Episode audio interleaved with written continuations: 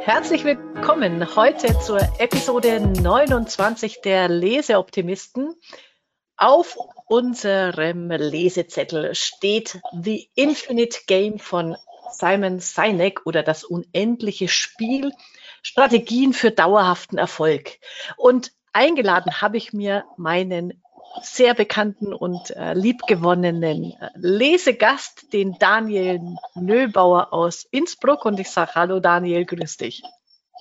Hallo Angela, grüß dich, Retour aus Innsbruck. Danke, dass du mich eingeladen hast, mit dir dieses Buch durchzugehen. Ja, genau. Und äh, bevor wir ins Thema einsteigen, stelle ich doch noch mal ganz kurz vor, damit die Hörer wissen, wer heute mit dabei ist. Ja, die, die mich noch nicht kennen, ich bin der Daniel Nöbauer, Steuerberater und Wirtschaftsprüfer aus Innsbruck. Ich habe eine kleine Kanzlei mit rund 20 Mitarbeitern und bin eine, ein Partner der FIDAS-Gruppe, die österreichweit agiert. Und unsere Kanzlei ist nicht nur auf steuerliche Beratung, sondern auch auf betriebswirtschaftliche Beratung spezialisiert, weshalb uns, mich, solche Bücher immer interessieren, weil es um Unternehmensführung und um Unternehmen und Zukunft an sich geht. Mhm. Sehr schön. Ja, also, worum geht es beim äh, unendlichen Spiel? Vielleicht ganz kurz vorweg, wichtigste Erkenntnisse in ein bis drei Sätzen. Also, ähm, wer Simon Sinek kennt, seine, sein berühmtestes Buch, sein Durchbruch, sein Bestseller ist ja das Frage erst nach dem Warum, the Why, den goldenen äh, Zirkel und das andere schöne Buch, ähm, wie heißt äh, Leaders Eat, Eat Last, also Führungskräfte äh, sind zuletzt beim Essen dabei. Und was er hier aufzeigt, ist, dass erstens, er greift nochmal Gedanken aus diesen Büchern auf, die er hier weiterführt und so der erste große Erkenntnis, warum nennt das das unendliche Spiel? Weil er sagt, wenn wir als Unternehmen agieren, dann befinden wir uns nicht in einem endlichen Spiel. Also es gibt Gewinner und Verlierer, so schön wie beim Fußball. Es gibt klare Regeln äh, und, und die wissen, jeder hält sich an die Regeln, ansonsten kommt der Schiedsrichter. Für Unternehmen gelten andere Spielregeln im unendlichen Spiel, weil es ist wichtig, heutzutage den Blick aufs Langfristige zu legen, aufs Generationenübergreifende, um eben auch ja, äh, einen wertvollen Beitrag für die Gesellschaft zu leisten, um es mal vielleicht so zu sagen. Was war so für dich der erste Aha-Moment oder Erkenntnis aus dem Buch, Daniel? Für mich war es wirklich auch dieses Thema endlich und unendliches Spiel, diese das ist zwar jedem innerlich eigentlich bekannt, aber wenn man es dann nochmal so liest, dann sieht man einfach ein, dass die Wirtschaft äh, nicht endlich ist. Und wenn man dann sich eben sieht, dass die äh, beim, beim unendlichen Spiel, es war mir so wichtig, das, das auch aufzuschreiben, es gibt bekannte, aber auch unbekannte Spieler. Das ist einfach in der Wirtschaft so. Man kennt seine Gegenspieler nicht, wie beim Fußball, wie du gesagt hast, beim endlichen Spiel zum Beispiel. Fußball sind die Gegenspieler bekannt, es gibt feste Regeln, aber im unendlichen Spiel gibt es das nicht da es gibt eigentlich äh, keine genauen Regeln, ja, und es gibt keine zeitliche Begrenzung und vor allem kein Ziel. Das heißt, diese, dieses Thema des Unternehmen, das hat nicht das Ziel heuer, das so, die Zahlen zu liefern, Umsatz zu liefern oder groß zu werden, sondern einfach das über Generationen hinaus langfristig zu denken, äh, wie das Unternehmen in diesem unendlichen Spiel ähm, überleben kann das ist etwas, das was für mich so als Hauptziel eines Unternehmens oder auch eines Vereins, einer Institution generell wirklich hängen geblieben ist. Mhm, genau. Ich finde es da auch sehr schön. Er, er bringt es auch nochmal, also es geht darum, das Spiel am Laufen zu halten und auch seine Entscheidungen unter diesem Gesichtspunkt zu treffen. Und er sagt dann, äh, man kann es schön vergleichen. Ähm, das Leben selbst oder Lernen oder Freundschaft oder Elternsein, das ist auch ein unendliches Spiel. Das ist immer eine Entwicklung. Äh, er nennt es ja Journey und eben kein fixes Ereignis. Es ist kein Event. Und da gibt's keine Gewinner und Verlierer, sondern eben äh, wir gucken in diesen Bereichen, wie, wie gelingt es uns, sagen wir, für, für uns und unser Umfeld, für alle, die mit uns zu tun haben, ein, ein gutes Umfeld zu schaffen. Richtig, und wenn ich da noch was ergänzen darf, das ist eben das, warum mir als Berater das so gefallen hat. Ich, wir als Kanzlei und ich persönlich bin spezialisiert auf Betriebsübergaben, Betriebsnachfolgen. Und da gibt es einen Übergeber und einen Übernehmer.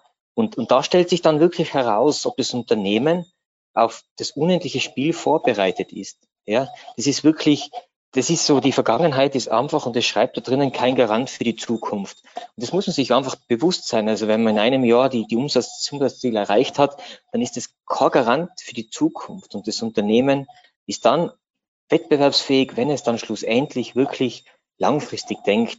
Und er beschreibt ja auch drinnen die Lebenszeit von Unternehmen. Das haben wir ja auch bei unserem letzten Buch gehabt wo einfach die, die, die Lebenszeit von einem Unternehmen statistisch erwiesen einfach nicht unendlich ist. Das gibt's nicht. Das ist zeitlich begrenzt. Und ja, das ist der Grund dafür, weil wahrscheinlich viele Unternehmen einfach nicht auf das unendliche Spiel vorbereitet sind. Ja, genau, weil sie eben in diesem ähm, endlichen Denken verhaftet sind, nach dem Motto, ich muss gewinnen und wenn es ums Gewinnen geht, dann verliert halt jemand anderer. Das ist ja dann, dann die, die Logik des Ganzen und, und mit, mit dem Denken verbaut man sich viele Chancen für die Zukunft, weil, weil eben, wenn, wenn das, die wichtige Zahl der, die Quartalszahl, die aktuelle Quartalszahl ist und nicht dieses, ich möchte, dass es unser Unternehmen langfristig dauerhaft ähm, im Spiel bleibt, dann äh, mag zwar für das eine Quartal ein toller Erfolg da sein, aber andere leiden oder andere verlieren. Es ist immer so dieses Hin und Her, das er da beschreibt.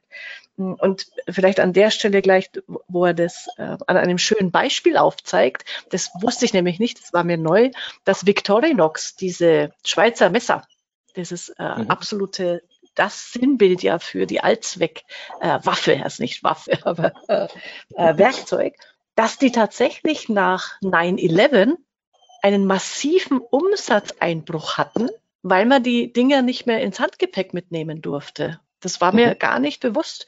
Und sie hätten sagen können, ähm, ja, okay, dann müssen wir halt Mitarbeiter entlassen und müssen äh, irgendwie Kosten sparen und müssen diese Sparte wieder äh, profitabel machen. Nein, sie haben in diesem unendlichen Spiel gedacht. Wie gelingt es uns, dass, dass wir langfristig am Markt bleiben und haben einfach mit ihren Mitarbeitern neue Produktideen gesucht, haben sich neue Sparten aufgemacht und jetzt ist das Schweizer Messer nur noch, zwar nur noch ein kleiner äh, Anteil am Umsatz des Unternehmens, aber das Gesamtunternehmen floriert.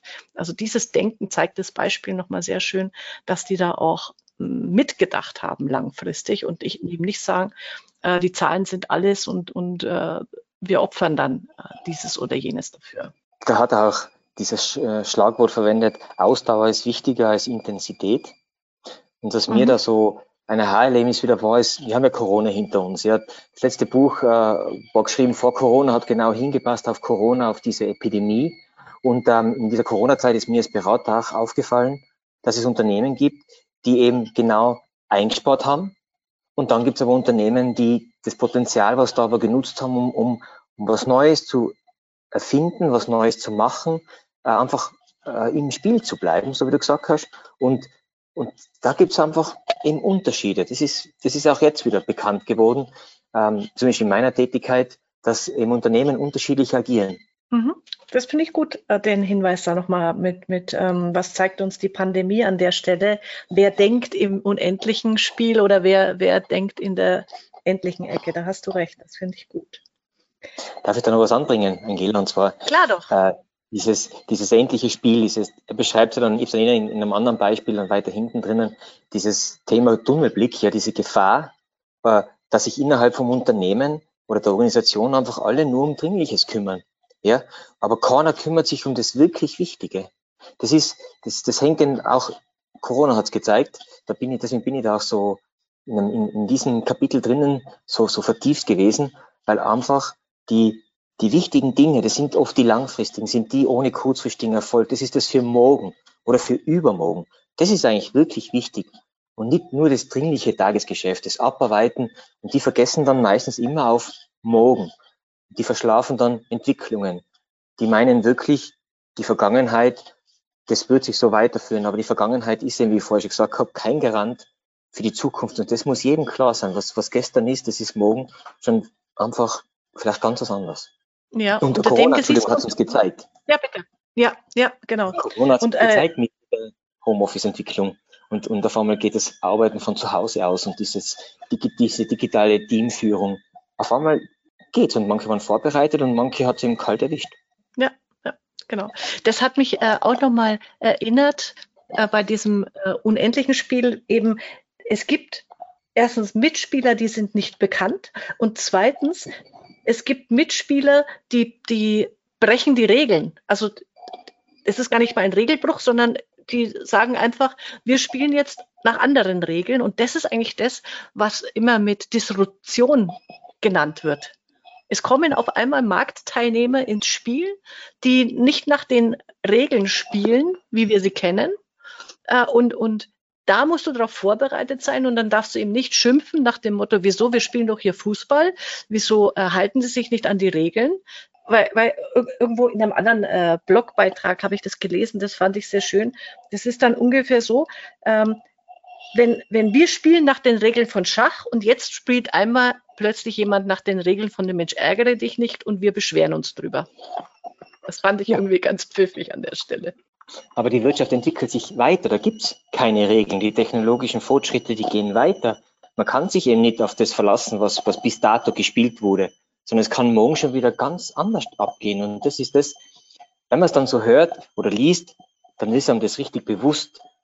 Aber das, ab und zu muss man sich das wieder in Erinnerung rufen. Ja, stimmt, es gibt da, da nichts zum Beschweren. Das ist so. Und was da gut dazu passt, also das, das hat, da, da habe ich nachgedacht und auch, auch nochmal intensiv gelesen. Das ist dann ja eines seiner ersten Kapitel, nämlich also ich habe übrigens, ich habe die englische Version gelesen und da musste ich echt immer mal wieder nachgoogeln, was meint er jetzt, weil das von der Begrifflichkeit mir erstmal nicht klar war. Äh, das erste Kapitel heißt ja The Just Cause. Also wörtlich übersetzt, ähm, kümmere dich um die gerechte Sache. Also im Unterschied zu, es finde dein Warum, das ist dein persönlicher Antrieb und darüber hinaus plädiert er dafür, eben ein übergeordnetes Wofür zu finden. Äh, und er nennt es The Just Cause, also eher die Berufung, die gerechte Sache, für die du dann Mitstreiter findest, die, die das mit dir Leben tragen und, und, und die du da motivieren kannst, mit, mit dir mitzuziehen. Äh, das hat mich nochmal beschäftigt, weil ich ja auch mit diesem Warum schon immer sehr viel über mein eigenes Warum nachgedacht habe und habe dann auch mal über mein, meinen Just Cause nachgedacht. Aber da hätte mich interessiert, wie, wie du das empfunden hast, dieses Kapitel über, über die gerechte Sache. Weil es klingt ja erstmal sehr, sag ich mal, ideologisch, um sowas so äh, zu sagen. Ja, es, ähm, immer das auch angestrichen im Buch. Die, die gerechte Sache ist eine konkrete Vision von einer Zukunft, die noch nicht existiert. Und wenn, das ist die Basis für dieses etwas, das was einfach einen Unternehmer als an sich überdauert. Das ist einfach die Vision, die konkrete Vision des Unternehmens und nicht einer, einer, einer Person. Und deswegen wird es auch gerechte Sache genannt, weil es einfach etwas ist, wo die Leute darauf einstimmen. Und ihr habt da im Buch äh, das Thema der Gründerväter der Vereinigten Staaten äh, von mir. Und das ist im Endeffekt die Basis für alles, was die sich jetzt jahrelang immer wieder äh, ausstreiten, welche Rechte wer hat. Da geht es eben um Leben, Freiheit und das Bestreben nach Glückseligkeit. Und das ist in der Verfassung, in der Unabhängigkeitserklärung niedergeschrieben. Das ist etwas, das geht darüber hinaus und das ist auch nicht endlich, ja, das ist unendlich. Und immer wieder, wenn es was Neues gibt, dann geht es um die Verfassung, um diese Unabhängigkeitserklärung, da wo es um Leben, Freiheit und das Bestreben nach Glückseligkeit geht.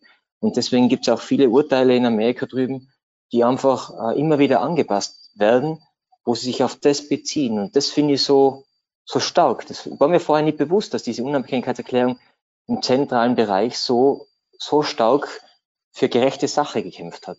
Ja, das fand ich auch spannend zu lesen, weil mir das wie dir auch gar nicht so bewusst war, welche Bedeutung das hat. Und wenn wir es jetzt, also wenn ich es jetzt hier, hier mal auf Deutschland übertrage, ähm, das Grundgesetz äh, auch wirklich unter dem Gesichtspunkt zu lesen, das ist das Übergeordnete, was uns zusammenhält, das uns weiterbringt, das eben nicht nur auf, auf das Heute denkt. Und in, in Deutschland, ich weiß nicht, ob du es mitgekriegt hast, das fällt mir jetzt ein, wurde ja unter dem Gesichtspunkt tatsächlich ein, ein Grundsatzurteil gefällt, nämlich dass Umweltschutz, Klimaschutz heute so gestaltet sein muss, dass er die nächste Generation am Leben erhält. Also, ja, sicherstellt. Und das ist genau dieser Gedanke, der da zum Tragen kommt. Das finde ich, das ist mir da nochmal bewusst ge geworden, dass so ein übergeordnete Berufung äh, sowohl für ein Unternehmen als auch für eine Gesellschaft eine unglaubliche ähm, ähm Strahlkraft hat.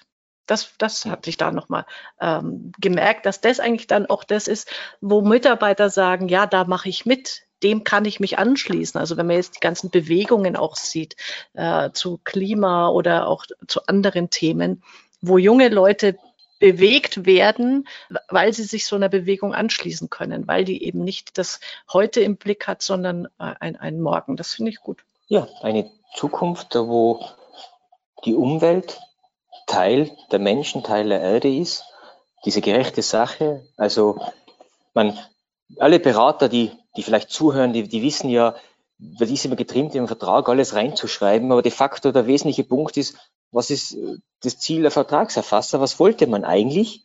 Und wenn man das dann hinschreibt, dann brauche ich nicht mehr die ganzen Seiten ausführen, das geht nicht und das schon, weil das dann in dem Blickwinkel ja eigentlich diese Vision war, was mit diesem Vertrag zum Beispiel passieren soll oder gemacht werden soll. Und eigentlich kann man es immer wieder auf das reduzieren und die seitenlangen Unternehmensvisionen und Mischen und wie auch immer, das ist, wenn es auf einen konkreten Satz und zwar auf diese gerechte Sache konzentriert ist, dann ist es etwas, das was einfach Menschen mitreißt. Mitarbeiter und so wie in den Beispielen drin im Buch auch Kunden, ja, und, und Lieferanten. Also einfach mehr mitreißt, als wie einfach nur die Aktionäre. Das äh, hat ja. mich schon sehr, sehr beeindruckt. Ja, und da schreibt er auch, und das ist dann quasi jetzt mal ein sag mal, Praxistipp, auch wenn er jetzt nicht äh, mit einem Fingerschnips umzusetzen ist, wenn ich mir, wenn ich für mich diese Berufung, diese gerechte Sache, wenn ich die fürs Unternehmen formuliert habe, dann kann ich das als Leitlinie für all meine äh, Entscheidungen heranziehen. Und ähm, er sagt ja auch, und am besten wäre, es gäbe einen CVO, also einen Chief Vision Officer, der darauf aufpasst, dass diese Vision, also dass diese Leitlinie immer eingehalten wird. Das finde ich einen guten Gedanken. Äh, sich, sich gerade weil äh, auch ich, man tut sich ja oft mal schwer, soll ich jetzt das machen oder jenes, soll ich dieses neue Produkt äh, entwickeln oder, oder da, man hat ja immer so viel zur Auswahl. Und wenn man diesen, diese Leitlinie für sich findet, dann kann man dem das unterordnen. Dann kann man sich fragen, ja, geht das in die Richtung äh, meiner, meiner gerechten Sache oder nicht? Ja, das ist, ähm, entweder man pickt sich auf dem Monitor oder auf dem Tisch oder hat einen Zettel irgendwo aber in dem Fall äh, wissen wir, dass das mit einem, mit, einer, mit einem Satz oder mit einer Überschrift nicht, nicht getan ist, sondern man braucht einen, der einfach so denkt und das für das Unternehmen so denkt. Und da ist, so wie du gesagt hast, zwei getrennte, unter, untereinander getrennte äh, Führungskräfte. Der eine, der sich um die, die Finanzen kümmert und der andere, der sich um Übermorgen kümmert. Also ich finde, das äh, kann man in einer Person oft nicht vereinen, weil es mittlerweile schon sehr mhm. weitläufig ja. geworden ist, das ganze Themenwerk Wirtschaft. Aber bei großen Unternehmen ist es meiner Meinung nach wirklich notwendig. Und Apple hat es ja, ja, vorgelebt. Also dieser Steve Jobs, ja. der ja auch genannt wird in einem Beispiel mhm. drinnen, also das sind schon Unternehmen oder eben in dem Fall Visionäre, da geht es einfach um, um ganz was anderes. Das, die sind schon, die, also er schreibt ja auch rein, man meint immer, die können die, die Zukunft vorhersagen. Und dabei ähm, denken sie sich einfach nur, wie es weitergehen könnte. Und oft trifft es halt dann zu, ja. Mhm, ja, genau. Hast du über deine eigene Just Cause schon nachgedacht? du kennst mich. Die Antwort ist ja, ja. aber sie für den Steuerberater sehr, sehr schwierig zu, ähm, zu formulieren. Aber ich habe ich hab darüber nachgedacht. Ähm, es, es ist dann richtig schwierig, wenn man, wenn man das dann, dann als, als Vision sieht. Und ich war so in die Richtung, ähm, dass man einfach jedem, bei uns in Österreich Steuerpflichtigen, die Möglichkeit gibt, seine, seine Rechte äh, in, in, im, im Steuerrecht durchzusetzen. Dieses, einfach diese, diese Möglichkeit zu geben, aber ich bin noch nicht ganz glücklich mit dem. Das ist auch ähm, einfach einmal so der erste Gedanke gewesen. Es ist beim Steuerrecht da dann wieder fast zu schwierig für mich, das mhm. irgendwie auf den Punkt zu bringen. Aber viele sind, äh, haben gar nicht die Möglichkeit, sich, sich durchzusetzen, auch wie im Rechtsbereich. Und ich glaube, ich muss da mit ein paar Rechtsanwälten auch reden, weil dort gibt es ja das Thema auch, dass, dass, dass viele einfach die Berater nicht haben und, und da den Zugang zu geben, irgendwie so in diese Richtung habe ich einmal Überlegungen angestellt. Also ich habe auch bei mir darüber nachgedacht und, und wie gesagt, das ist auch diese, diese, das für sich zu formulieren, das ist ein Prozess. Also das macht man nicht so von, von heute auf morgen. Das finde ich immer schön an solchen Büchern, dass man das einfach wirken lassen kann für sich, so, so dauerhaft. Aber ich habe mir für mich aufgeschrieben, also mein Just Cause, meine Berufung ist es, zu zeigen, dass Steuerberater und Steuerberaterinnen das Know-how und die Fähigkeiten haben, um wunderbare Gesprächspartner für Unternehmer zu sein, damit diese Unternehmer ihr eigenes Unternehmen nachhaltig voranbringen. Das ja. lasse ich jetzt mal so, habe ich mal aufgeschrieben, lasse ich mal so für mich wirken und dann gucke ich mal, was draus wird. Da müssen wir es dann danach noch austauschen, weil bei den anderen Sachen ist man immer recht schnell mit, mit, mit äh, Ratschlägen und nur bei der eigenen ja. hapert es meistens. Also ich muss dich dann ja. nur fragen, was du bei mir denkst. Ja, genau, genau. Das machen wir dann im, im Zweiergespräch. Super. Ähm, ja, also Just Cause ist ein ganz großer, wichtiger Bereich. Äh, das zweite, wo natürlich ähm, ein großer Schwerpunkt ist, auch in, anderen, in, in den anderen Büchern vom, vom Simon, ist natürlich das Thema vertrauensvolle Teams bilden und, und äh, gute, gute Führungskraft sein. Was hast du dir da mitgenommen? Ja, da habe ich ähm, mir mitgenommen, dass man als Führungskraft sich auch traut, seine Gefühle zu äußern und äh, dass man sich auch verletzlich zeigen kann. Und dass ein Bereich auch äh, oder, oder ein Punkt, die sich verletzlich zu zeigen auch ist, dass man um, Hilfe bittet und damit einfach auch ein Zeichen der Verletzlichkeit äh, geben kann. Das ist ähm, dieses, diese, diese beiden V-Wörter mit Vertrauen und Verletzlichkeit. Das ist der Bereich, der, der mich da auch aus dem Buch auch sehr beschäftigt hat. Also ich habe da so zwei, drei Hauptpunkte und das ist, das ist mitunter, ich weiß nicht, äh, er schreibt dann auch rein im, im, im Buch, äh, was darum geht, um diese Leistung versus Vertrauen, wo auch der militärische Bereich durchkommt.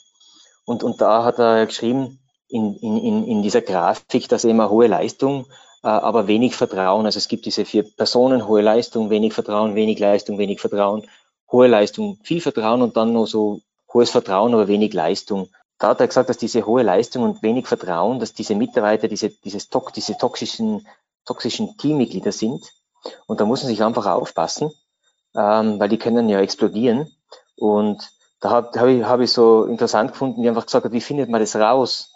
Und das ist immer, manchmal ist es wirklich sehr einfach, nur man kommt selber vielleicht gar nicht drauf. Aber er schreibt, man soll einfach das Team fragen, ja, wer eben das A ist. Und das stimmt, eigentlich, sie wissen es eh alle, nur die Führungskraft meistens nicht. Und äh, das ist wieder so ein Aha-Erlebnis von einem Buch, wo ich sage, ja, stimmt, oft muss man einfach nur die Mitarbeiter fragen, weil die wissen es ganz genau. Ja, da habe da hab ich auch gelacht äh, mit dem. Frag deine Mitarbeiter, wer ist der größte Arsch? Entschuldigung. Yes, ähm, das sagst du, es ist dein Podcast, ich darf das nicht sagen. Ja, genau, genau. Und alle zeigen auf ihn. Das passt gut. Ähm, da fand ich aber, also das, genau bei dieser Grafik, die fand ich nochmal gut, weil man sich selber, also oder das ist was, da kann, kann man mal für die Kanzlei als Einschätzung ja machen, wo, wo sehe ich da die einzelnen Mitarbeiter. Und äh, da fände ich den Satz nochmal gut. Äh, Performance, also bei, bei Leistung geht es um die technischen Fähigkeiten, also um das äh, technische äh, oder das, das, das steuerliche Wissen, wenn du so willst, das in eurer Kanzlei. Und bei, bei Vertrauen geht es um Charakter gerade dieses Vertrauen aufzubauen. Und das habe ich jetzt in einem anderen Buch gelesen, aber das finde ich nochmal sehr passend auch hier rein. Vertrauen entsteht durch Vertrautheit. Und die muss man schaffen.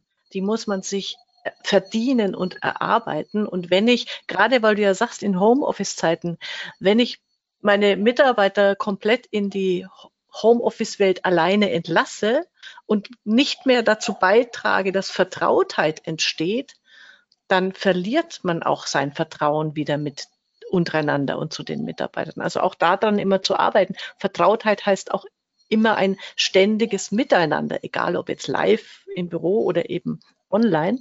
Und das, das fand ich nochmal einen schönen Gedanken, äh, dass das auch zur Aufgabe der Führungskraft gehört, dieses vertrauensvolle äh, Umfeld zu schaffen. Das war ja mitunter auch eines, äh, was ich sehr schnell machen wollte, eine Vertrautheit wieder zu erlangen, indem man so laufende Meetings dann einberuft, äh, die äh, bei uns in der Steuerberatung sehr schwierig waren, weil einfach so viel zu tun war und so viel Neues war. Aber diese Vertrautheit auch bei uns im Team ein bisschen abhanden gekommen. Es hängt immer darauf an, wie das Team vorher miteinander vertraut war. Aber wir sind drauf gekommen, dass das für uns für unsere Kanzlei, für unsere Mitarbeiter, für unser Team total wichtig ist. Und äh, das haben wir dann eben auch in den nächsten Lockdowns geändert und äh, bin recht happy mit dem, was da dann rausgekommen ist. Wir haben dann einfach auch die Mitarbeiter gefragt, was für sie am besten ist. Und die haben es dann auch ehrlicherweise beantwortet. Ich habe mir dann noch aufgeschrieben in dem Bereich, die Wahrheit darf nicht wehtun. Ja, ähm, dass man einfach auch im Team auch diese, diese Ehrlichkeit, diese Kultur einfach mit Werte und, und das Verhalten, dass man das einfach als, als ganz wichtigen Eckpfeiler sieht. Und das Verhalten kommt auch immer wieder aus dem gleichen Themenbereich raus. Das Verhalten, das kann man jede Sekunde bestätigen. Jedes, man kann zwar viel hinschreiben auf, auf, ein, auf eine Vision oder auf ein Mission Paper, aber das Verhalten, wenn ich das jede Minute oder jede Sekunde oder jede Stunde, wenn ich richtig handle zu, zu jeder Zeit, dann baut sich das automatisch auf, egal wie, wie das Papier lautet oder die Vision. Das ist einfach, das muss man sich bewusst sein. Diese, dieses Verhalten und diese Tätigkeiten, die man setzt oder diese Reaktionen, die, die geben in Summe dann auch wieder Vertrautheit. Und etwas darf ich nur sagen, was mich nur zum Schmunzeln gebracht hat, war mhm. dieser, dieses hohe Vertrauen, aber, aber wenig Leistung, so wie beim neuen Mitarbeiter, wo wir auch immer wieder sagen, ähm, der Mitarbeiter, der muss ins Team passen.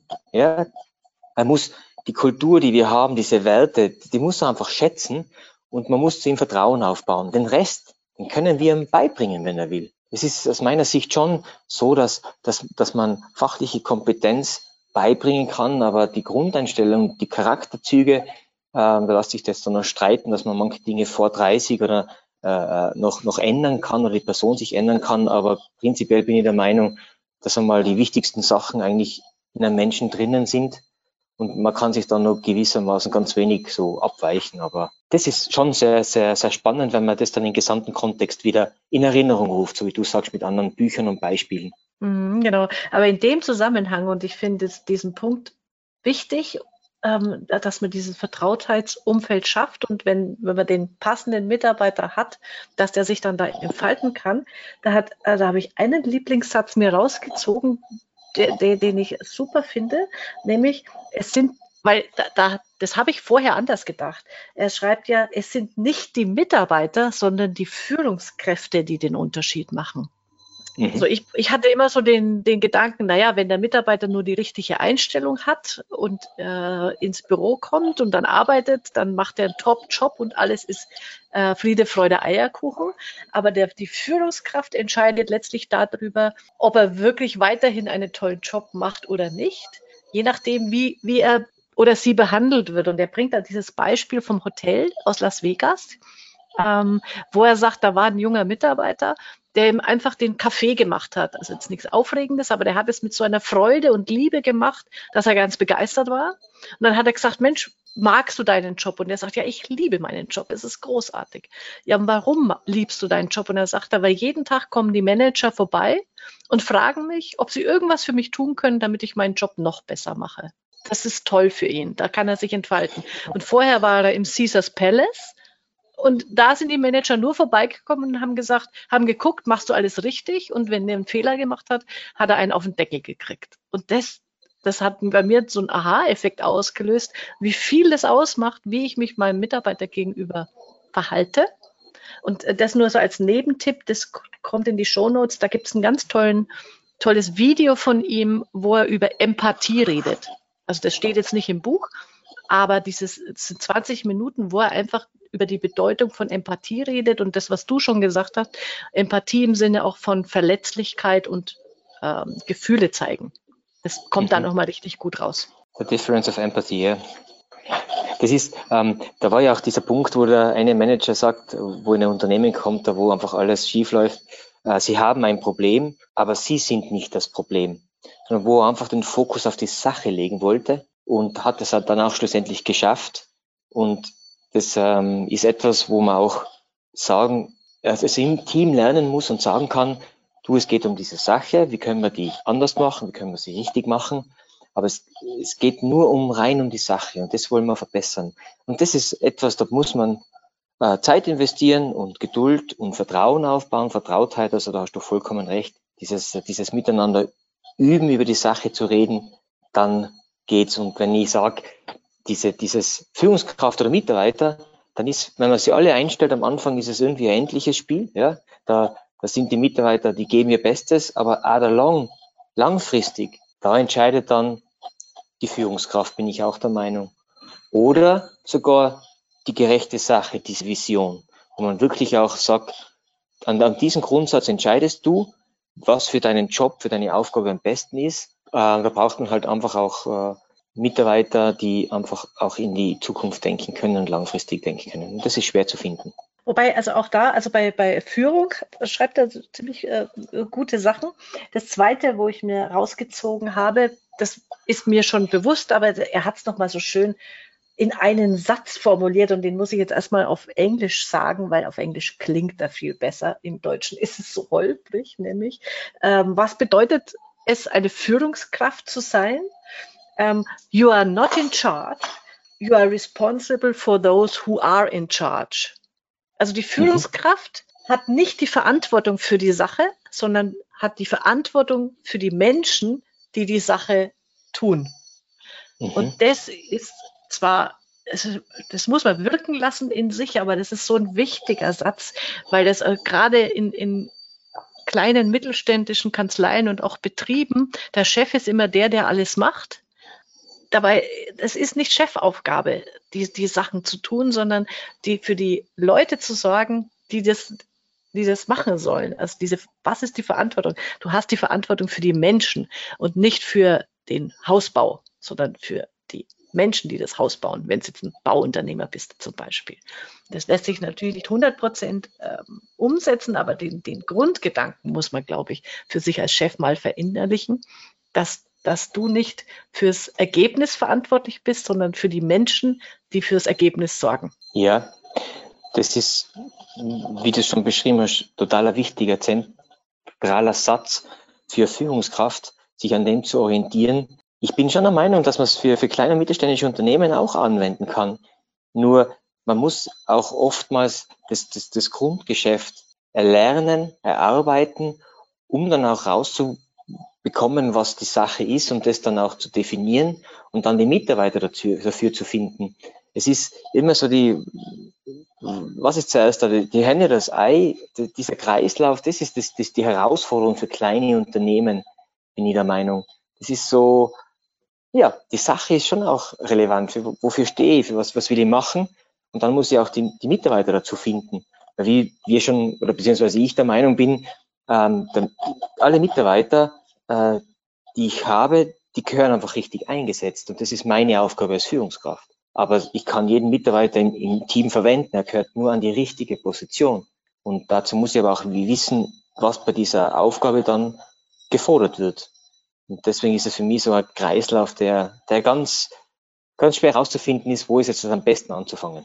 Und also da denke ich auch gerade in kleinen mittelständischen Unternehmen, da hat ein Chef immer mehrere Rollen. Also du kannst es jetzt nicht trennscharf äh, nebeneinander stellen.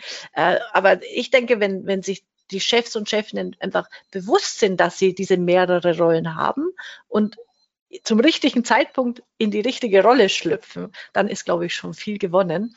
Und ich denke dann äh, oft, also ich habe ja öfter mal die Gespräche auch in Kanzleien, die, die wachsen, die größer sind, ja, wir führen jetzt Teams ein und dann brauchen wir Teamleiter. Wen nehmen wir denn? Und dann nehmen die den besten Jahresabschlussmitarbeiter. Und der, der verzweifelt in dieser neuen Rolle, weil er doch so gerne Abschlüsse macht und nicht Teamleiter ist. Und da sich klar zu machen, äh, dazu gehört auch Training, also so Führungskräftetrainings anzubieten, am besten bevor man in die Rolle kommt äh, oder sich selber so ein Training mal zu gönnen als Chef. Ich glaube, das sind wichtige Erkenntnisse, die man da für sich rausziehen kann. Wie du gerade gesagt hast, der Mitarbeiter ist da einfach falsch eingesetzt. Seine Stärken liegen woanders. Und das, das muss ich rausfinden. Und ähm, das ist genau der Bereich, wo man dann in einem Unternehmen, ob Steuerberatung oder nicht klein oder mittelständiges Unternehmen, man einfach mit dem Tagesgeschäft oft so überfordert ist, dass man sich dafür zu wenig Zeit nimmt.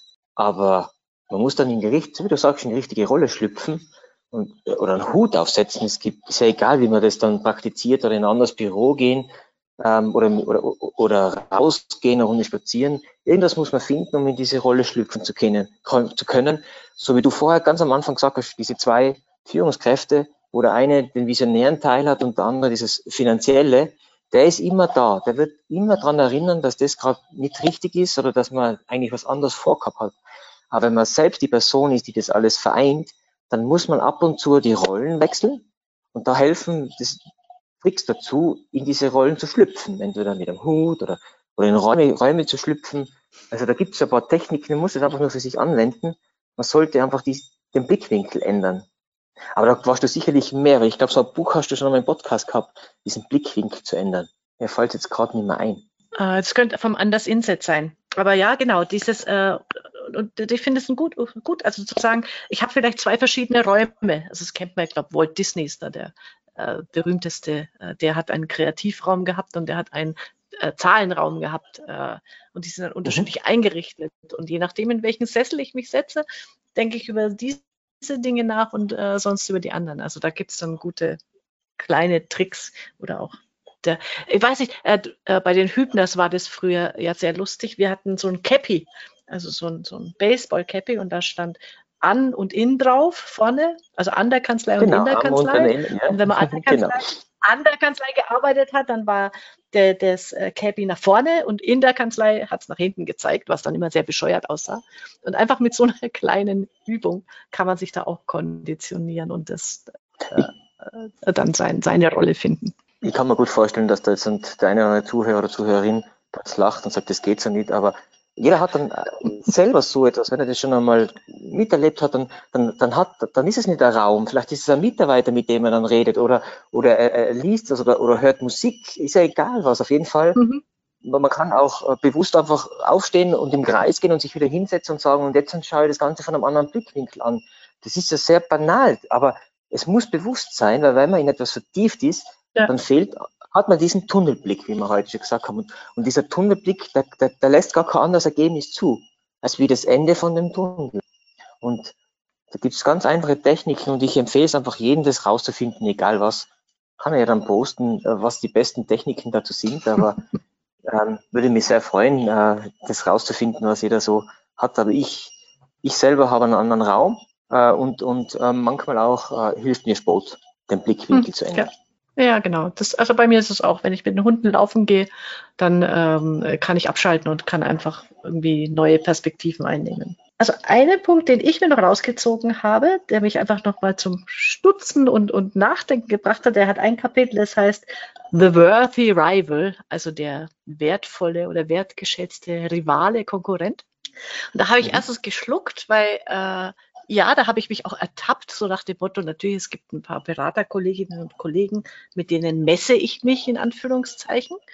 Und da dieses, dieses, da habe ich dann oftmals so, ein, so einen blöden Wettbewerbsgedanken, so nach dem Motto, wieso ist der oder die jetzt im Google-Ranking weiter oben? Frechheit, darf nicht sein. ich bin doch besser, so ungefähr.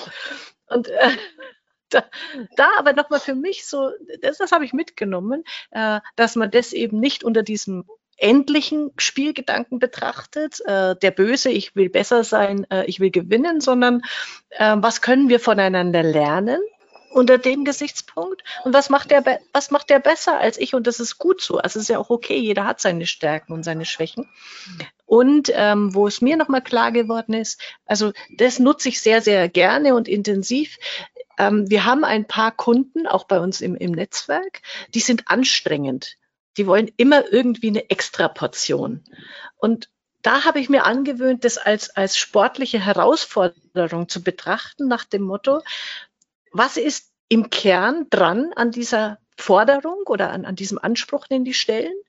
Ist es was, das vielleicht allen unseren Mitgliedern hilft und kann ich das dann umsetzen oder ist es ein Einzelfall? Aber die, die spornen mich an, anstatt dass ich Früher hätte ich gesagt, Mensch, die schon wieder Augenrollen, äh, was soll das denn jetzt? Äh, jetzt ist es für mich so eine positive äh, Herausforderung nach dem Motto, was kann ich daraus machen, wo dann alle hinterher sagen, Mensch, Agila, das war eine gute Idee. Das, das hat mir an dem Kapitel, hat mir das nochmal so gut gefallen. Da gebe ich dir recht. Also du hast das jetzt super ausgeführt. Ihnen ins Beispiel Sport, dann kennt man oft so Konkurrenten, die, die, die wirklich die, die anderen beim Skifahren einen Fahrer hinter sich lassen und sich gegenseitig wirklich matchen. Und ähm, wenn dann einer wegfällt aufgrund einer Verletzung oder weil er den Sport lasst, dann, dann, dann, dann fällt beim anderen die, die Spannung weg. Und dann auf einmal hat er eben sein endliches Ziel erreicht. Er ist jetzt besser wie der andere, weil er fährt nicht mehr oder kann nicht mehr fahren. Und, und dann auf einmal fällt er in ein Loch rein. Und, und ich glaube, das ist, das ist, wird dann jedem bewusst, wenn man dieses Beispiel aus dem Sport sieht. Da ist einfach ein Mitstreiter, das ist einfach wichtig. Und da habe ich mir einen Satz aufgeschrieben ähm, von, äh, von IBM war das, willkommen auf den aufregendsten Markt der Welt, wo eben die Konkurrenz den, den Mitstreiter begrüßt hat bei dem Markt und, und damit signalisiert hat, dadurch, dass wir jetzt eine Konkurrenz haben, werden wir auch besser und werden wachsen. Und das, Konkurrenz tut gut. Ja, es muss, man muss mhm. sich einfach nur bewusst sein, dass es nicht ein endliches Spiel ist und man den dann ähm, bekämpft oder, oder gegen den gewinnt, weil jetzt kommt wieder dieser erste Teil dazu, dieses unendliche Spiel, es hat bekannte und unbekannte Spieler und die können sich dann ja einfach auch auftun, die kommen dann neu hinzu und haben dann andere Regeln. Das heißt, wenn man sich auf einen fokussiert, dann ist das einfach das, das falsche Spiel, nämlich das endliche Spiel. Das ist, ähm, gibt es genug Unternehmensbeispiele, ähm, wo, wo, wo auch ist, dass extrem erfolgreiche Unternehmen äh, sich zu wenig Zeit für Führ Führungskräfte und in Kultur geben. Und, und, und da kommt auch aus dem, aus dem BWL-Bereich raus, ein Unternehmen, was wächst, da muss auch die Organisation wachsen. In der BWL ist immer das so, so pragmatisch tituliert, die Organisation, aber de facto geht es um, um Vertrauen, ja, da geht es um diese, diese Empathie, wie du es angeführt hast, das, die muss ja mitwachsen. Und wenn man aber nur auf Umsatz denkt und wächst, wächst, wächst, dann fehlt es und irgendwann bricht es dann zusammen. Also das äh, ist einfach, das gehört einfach zusammen und dieses Buch gibt da wieder ganz viele so Puzzlesteine, wo fügt die zusammen, wo man einfach weiß, ja, im Großen und Ganzen meinen sie alle dann wirklich das Gleiche. Sie nennen es einfach nur anders. Ja, weil wir sind ja schon wieder bei unseren wunderbaren 40 Minuten. Was hast du, ja. hast, welchen Punkt gibt es noch, wo du sagst, jetzt so zum, wenn wir zum Abschluss kommen, das möchtest du noch loswerden? Ich hätte noch den Punkt gehabt mit Mut zur Führung.